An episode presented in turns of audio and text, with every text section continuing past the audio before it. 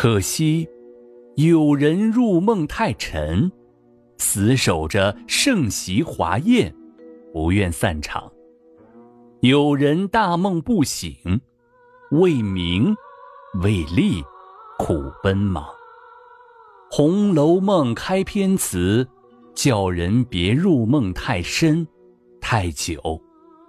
死守着盛席华宴的人，到梦醒之时。就该失落了。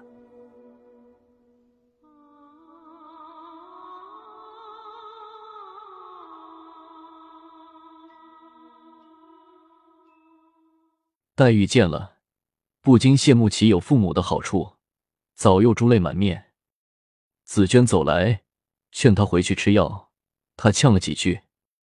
紫娟又提醒她花印潮湿，她才跟紫娟回去。廊上的莺歌飞扑下来，叫雪雁，快掀帘子，姑娘来了。黛玉骂道：“你作死了，扑我一头灰！”莺歌飞回架上，长叹一声，学着黛玉的声音念道：“侬今葬花人笑痴，他年葬侬知是谁？”学得惟妙惟肖，把黛玉、紫娟都逗笑了。宝钗回到家，见母亲正梳头。就问哥哥又闹没有？薛蟠进来，左一个姨，右一个姨，连向妹妹赔不是，赌咒发誓，再不出去胡混，要好好孝敬母亲，疼爱妹妹，再让母亲、妹妹为他提心吊胆，他连畜生都不如了。说着，流下眼泪。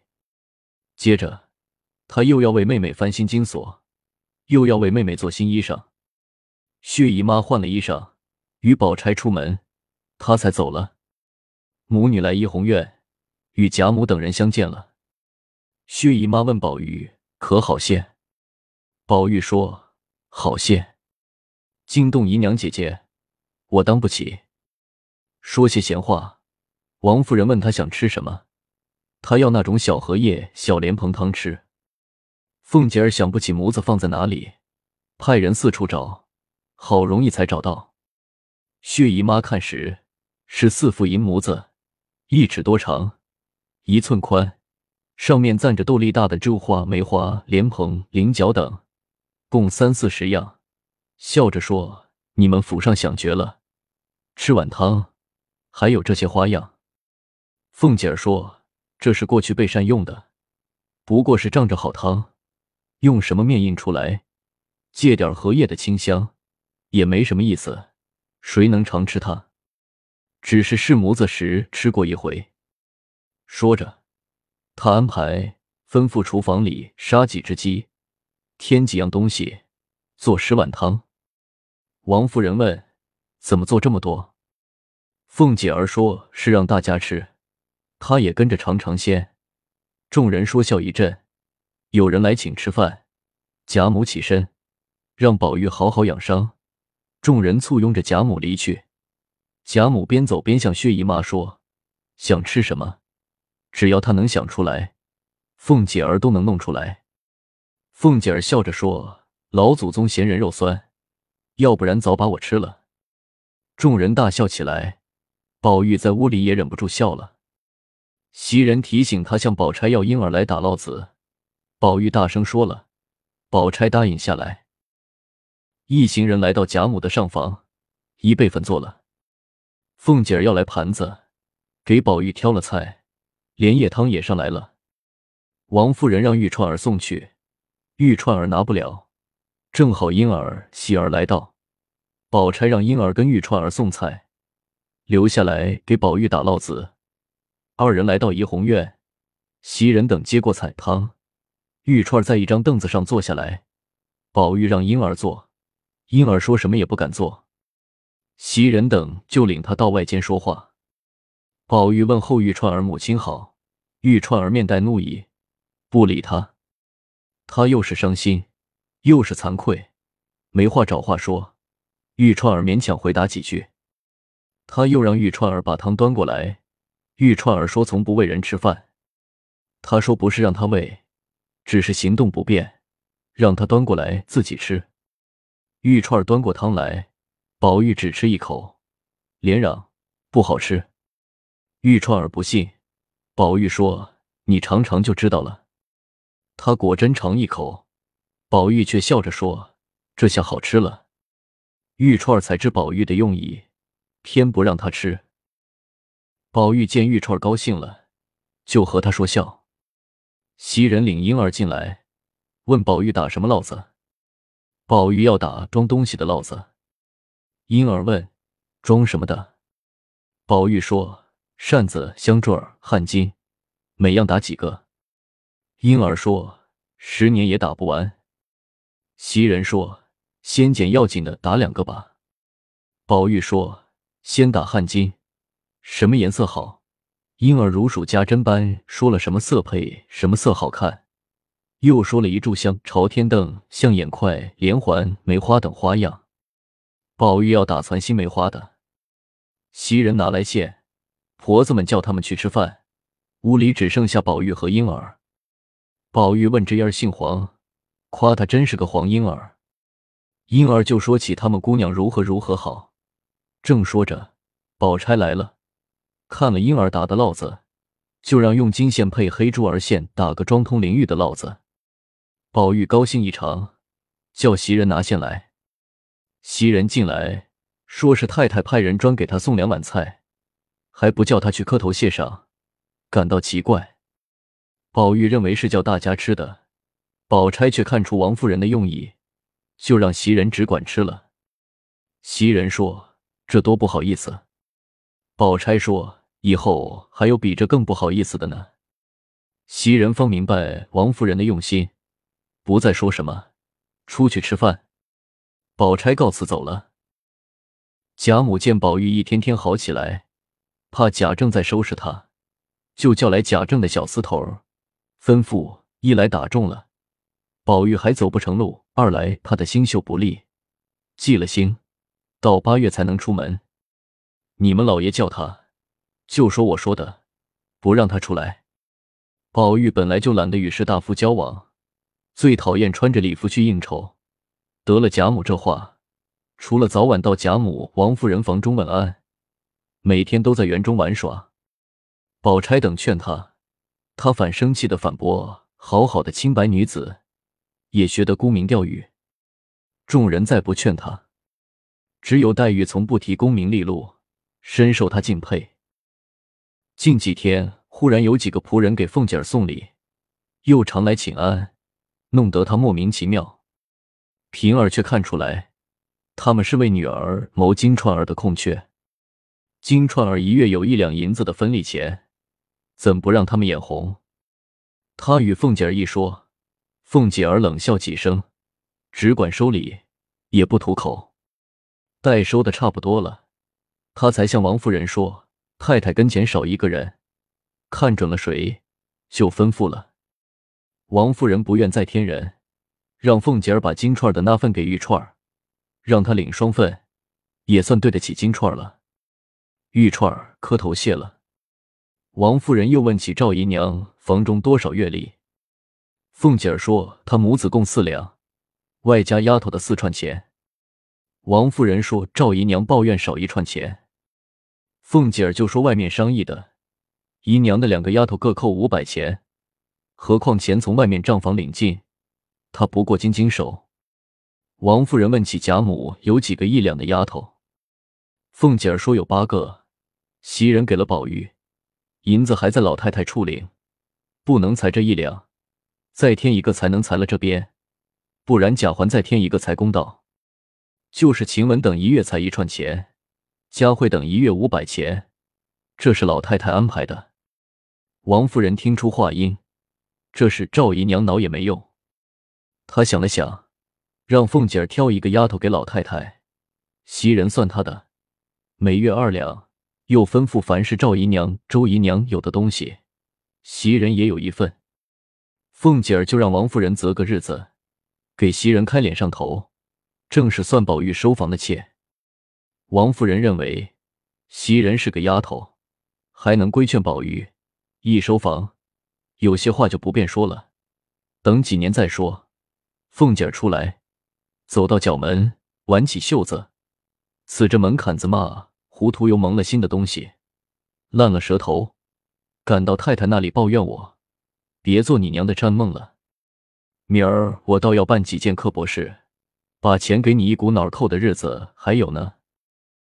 宝钗与黛玉来到王夫人房中，听到王夫人与凤姐儿商量袭人的事，二人回到园中，黛玉要回去洗澡，宝钗独自来到怡红院。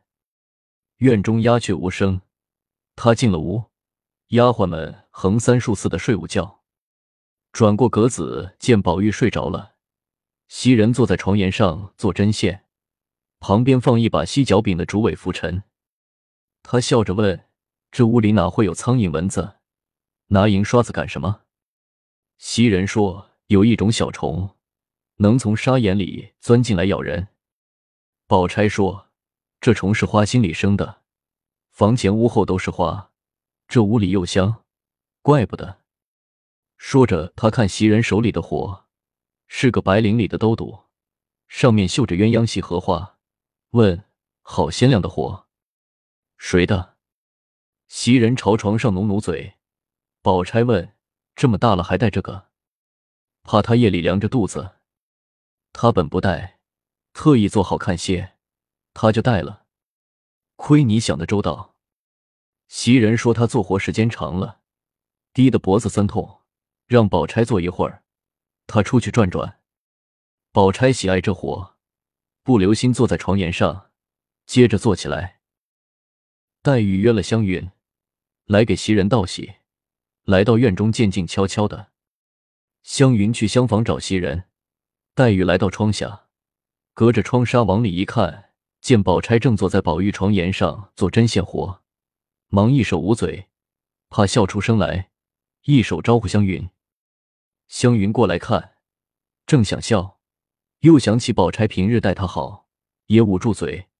二人悄悄退出来。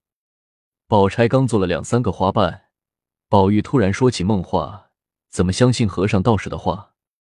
什么金玉姻缘，我偏要木石姻缘。宝钗怔住。袭人进来，问黛香来过没有？宝钗没见，反问袭人是否见了二人。二人说了什么？袭人红了脸。宝钗说：“我来也是为这个。”凤姐儿打发人叫袭人。宝钗说：“就是这事了。”袭人唤起两个丫头照顾宝玉，送出宝钗，来到凤姐儿处。凤姐儿果然是告诉这话，让她去给王夫人磕头。晚上没人时，袭人把这事告诉了宝玉。宝玉情不自禁的说。我看你还回家不回了？上次说你哥哥要赎你，又说在这里终酒算什么？说那无情无义的话吓我。从今后，我看谁敢叫你去？袭人却说：从今后我是太太的人，只听太太的。你要去了，别人说我不好，难道强盗我也跟着？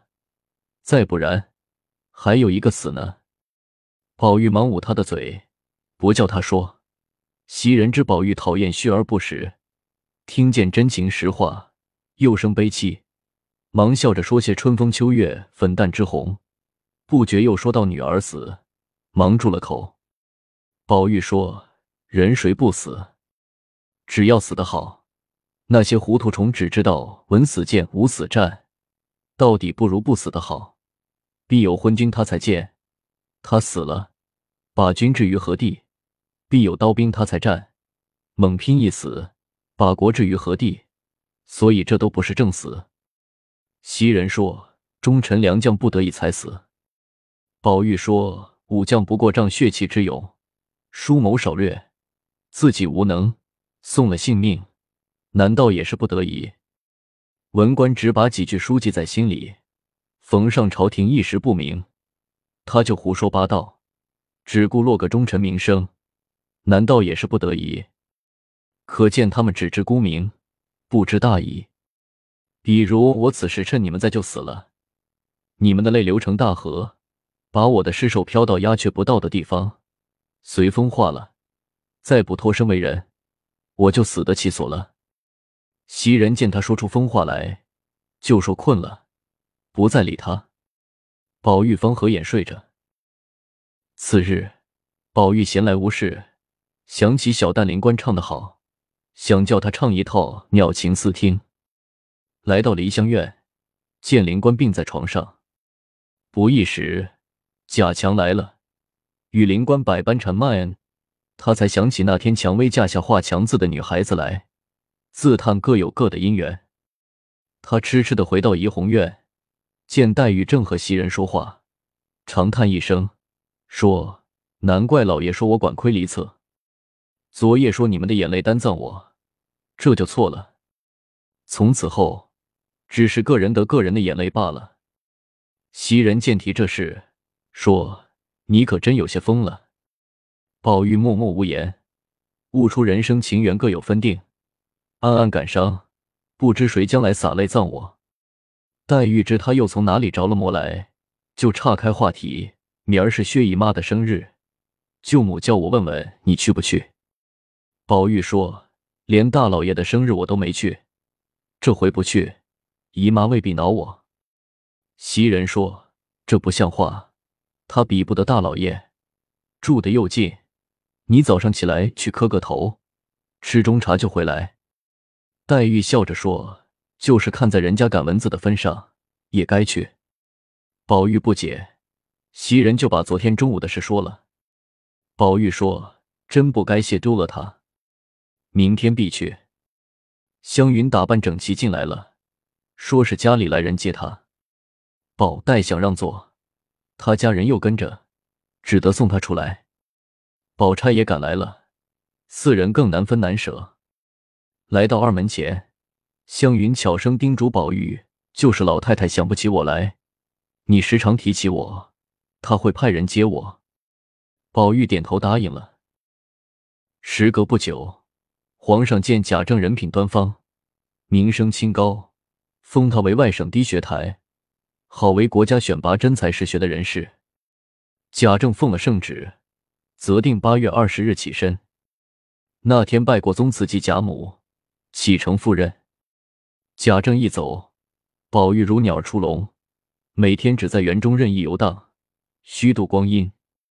这天百无聊赖，到贾母、王夫人房中玩了一会儿，刚回到屋里，翠墨进来，递给他一张画笺，原来是探春邀他组织诗社，聚众姊妹吟咏，以示他们不比男子差。宝玉拍手欢笑，直奔秋爽斋。刚走到沁芳亭，一个老婆子迎面走来，递过一个帖子，说是云哥儿给二爷请安，等在后门。宝玉展开一看，贾云自称不孝子，尊称他父亲大人，因为弄到两盆罕见的白海棠，特送来孝敬大人。他就让婆子告诉贾云，说是收下了，又让婆子把花送到怡红院。宝玉来到秋爽斋。钗、黛、迎曦都到了，大家说笑一会儿。李纨也来了，自告奋勇要掌坛。黛玉提议，记起诗社，大家都是诗翁，不要再称叔嫂姐妹，都起个别号才雅。李纨就自称稻香老农，探春自称秋爽居士。宝玉认为居士累赘，不如指芭蕉梧桐起号好。探春就改称蕉下客。黛玉取笑说：“是蕉叶附录，要炖探春的肉吃。”探春就报复他，说他住的是潇湘馆，到处是竹，他又爱哭，那竹子也会泪痕斑斑，变成香妃竹，以后都叫他潇湘妃子就行。李纨为宝钗起号恒无君，众人都拍手称妙。宝玉也让大家给他起一个，宝钗打趣叫他无事忙。李纨让他仍旧叫绛洞花主，宝玉说那是小时候的事。宝钗让他干脆叫富贵闲人最合适，宝玉只好让他们胡叫。随后，宝钗就为迎春起号灵州，惜春叫我谢。李纨说：“我年龄大，你们都得听我的。我们七个人一个社，我和二姑娘、四姑娘都不会作诗，得让我们。”探春抗议他不叫号，再不叫就要罚。李纨提议以后在他那里聚会，请灵州握谢为副社长，一位出题献韵，一位誊录监场，遇见容易的题目，他们也做。接着，众人又商量，一月聚会一两次，风雨无阻，有愿参加的就接受。探春今天就要做，让李纨出题。灵州县运，欧谢监场。李纨说：“我过来时，见婆子们抬进两盆白海棠，就以白海棠为题。”迎春说：“不必一人献韵，还是研究公道，就走到书架前，抽出一本诗集，随手一掀。”是一首七言律诗，又向一个小丫头说：“你随口说一个字。”小丫头正倚门站着，就说：“门。”迎春命取过运牌匣子，抽出十三元一屉，让小丫头随意取四块，分别是“盆魂横浑”四字。迎春就让大家每人做一首七言律诗，用这四字为韵。不一会儿，探春、宝钗、宝玉、黛玉相继交稿。李纨看后评论：若是风流别致，当推潇湘；若论含蓄浑厚，终让横无。怡红公子押尾，宝玉说评的公道。李纨宣布以后每月初二、十六开设。探春提议，今天做的海棠诗就叫个海棠诗社。宝玉回来先看了一会儿海棠，回屋告诉袭人他们起诗社的事。袭人告诉他，他派宋嬷嬷给湘云送去园里新结的果子与桂花糖蒸的新粒粉糕。宝玉突然想起来，起诗社竟忘了请湘云，少了湘云，诗社就没意思了。马上就要派人去请他。袭人劝他，湘云在家不做主，他要来，怕家里不放；不来，又牵肠挂肚，不好受。宋嬷嬷回来，说她见了史姑娘。史姑娘问她宝二爷在做什么，她说和姑娘们起什么社作诗呢。史姑娘急得不得了。宝玉赶到贾母处，力逼着叫去接湘云。贾母说：“今儿天晚了，明儿一早去。”次日一早，宝玉就催着贾母派人去接，直到午后湘云才来。宝玉忙把始末缘由告诉他。又要拿诗给他看，李纨说：“先不给他诗看，罚他贺了诗。若好，就请入社；若不好，罚他做东道请客。”湘云笑着说：“你们忘了我，我还要罚你们呢。快拿运来，我虽不能，只得勉强出丑。只要让我入社，扫地焚香，我也情愿。”众人都说：“昨天怎么忘了他？”湘云要过诗韵，一面和人说话，心中已构思而成。要过纸笔，竟写下两首。众人赞道：“我们一人一首也想绝了，你倒弄了两首，不枉了海棠诗海棠社。”晚上，宝钗邀湘云住到恒芜苑。湘云在灯下计划如何做东社题，宝钗说都不妥，因湘云在家不做主，一月就几吊脂粉钱。都拿来还不够做一回冬，又不能向家里要。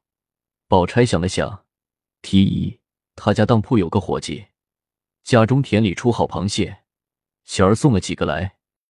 荣府里好多人爱吃螃蟹，让湘云别提诗社，把大家都请了，让他哥哥要几篓肥螃蟹，再往他家铺子里搬几坛酒，又省事又热闹。湘云想了想。只好依宝钗的主意，借花献佛。宝钗就吩咐人去通知薛蟠要螃蟹，明天上午从老太太起，请他们来赏桂花。二人又商议，题目不可过于新巧，限韵不可太险。湘云提议做祝花诗，宝钗赞同，提议诗题可用一个实字，一个虚字。二人商议一番，就记下来。顺序为一局、仿局、中局、对局、公局、咏局、画局、问局、簪局、局影、局梦、残局，共十二个。次日晌午，贾母、王夫人、薛姨妈、凤姐儿都来到园中。贾母问哪一处好，王夫人要随老太太高兴。凤姐儿说：“藕香榭已摆好桌椅，那边山坡下两棵桂花开的又好。”坐在河当中亭子里敞亮，看着水，眼也清亮。一行人就顺着竹桥来到藕香榭。这榭在水中，四面有窗，左右有廊，后面又有曲折竹桥。众人落座，贾母称赞这地方好，东西也干净。湘云说：“这是宝姐姐帮我预备的。”贾母说：“这孩子想的妥当。”献过茶，凤姐儿忙着安排杯箸，分为两桌。贾母让令在门边为李纨、凤姐儿设一小桌，二人不敢坐，只在贾母、王夫人身边伺候。凤姐儿吩咐螃蟹不可多拿，放在蒸笼里，先拿十个。她洗了手，包了蟹肉，先让薛姨妈。薛姨妈说是自己包着吃香。凤姐儿把蟹肉给了贾母，再给宝玉，让烫热酒来。湘云吃了一个。起身让人，又命人盛两盘子给赵姨娘送去。凤姐儿让湘云入座，她去张罗。湘云不肯，又命人在廊上摆了两席，让鸳鸯等大丫头入座。凤姐儿到丫头席上凑起热闹，正碰上鸳鸯与平儿笑闹。平儿两手沾满蟹黄往鸳鸯脸上抹，鸳鸯一闪身，恰好抹到凤姐儿脸上，引得众人大笑。贾母问他们笑什么，鸳鸯说：“他们主子奴才蒸螃蟹吃，打起来了。”众人热热闹闹的吃了蟹，洗了手，分别看花冠雨。王夫人怕贾母吃了蟹，和风一吹要生病，劝她回去歇歇。她临走时嘱咐宝玉、黛玉别吃多了。湘云、宝钗把贾母等送走，命撤去残席，收拾了令摆。宝玉说：“也不用摆，咱们先作诗，摆个大圆桌，放上酒菜，爱吃的就吃，岂不方便？”湘云让另摆一桌，请袭人、紫娟等大丫头坐，又让小丫头、老婆子坐在桂花树下吃喝，有事再叫。安排妥当，他把诗题用针钉在墙上，说明不限韵。大家都说这样既新鲜。又能写出好诗来。随后分头边玩耍边构思。不一会儿，宝钗走来，提笔勾了一局，下面写个横字。宝玉央求：“好姐姐，我有了四句，你让我吧。”宝钗说：“我好容易有了一首，你就忙成这样。”黛玉也不说话，提笔把问句句梦勾了，落上消字。宝玉勾了仿菊。落个一字，探春勾了簪局，湘云勾了对局公局，落个香字。探春说：“你也该起个号。”湘云说：“我们家虽有几处轩馆，我又没住里面。”宝钗说：“你们家也有个水亭，叫枕霞阁，你就叫枕霞就有吧。”宝玉提笔画去香，改了个霞。不到顿饭功夫，十二题都做好了。迎春收了，用雪浪尖藤露出来。李纨从头细看，众人彼此称赞。李纨宣布咏菊第一，问菊第二，菊梦第三。题目新，诗也新，立意更新。潇湘妃子为魁首，然后是三菊对菊公菊画菊。宝玉说：“即是。”吉公。黛玉说：“我的到底伤于仙巧。”李纨说：“巧得好，不漏堆砌生硬。”评到最后，宝玉又是倒数第一。他虽认为自己诗中的句子很巧妙，却难与黛玉、湘云相匹敌，要一人做出十二首来。众人又评了一会儿，又要了热螃蟹。宝玉吃了一个，向众人挑战，要做螃蟹诗。说完，他先写了一首。黛玉、宝钗各写一首，众人看时，齐赞是实谢绝唱，只是讽刺世人太毒了。平儿来了，说是二奶奶因服侍别人没吃好，还要几个螃蟹吃。湘云就让人挑十个膏黄多的元齐蟹，用盒子装了。平儿拿了要走，李纨硬拉她坐下，命嬷嬷、先送盒子去，就说我留下平儿了。众人说笑，吃喝了一阵，大家散了。袭人请平儿到屋里坐一会儿，吃中茶。平儿怕凤姐儿有事，急着回去。袭人问：“这个月的月钱怎么还没发？”平儿悄声告诉他：“月钱银子二奶奶早领来了，全去放了高利贷，等收回利息才发呢。”袭人埋怨凤姐儿未免太狠了。平儿说：“袭人缺钱花，可到他那儿拿，千万别对任何人说。”平儿回到家，凤姐儿不在家。那位打秋风的刘姥姥领着板儿又来了，周瑞家的正陪着他说话。故事未完，精彩待续。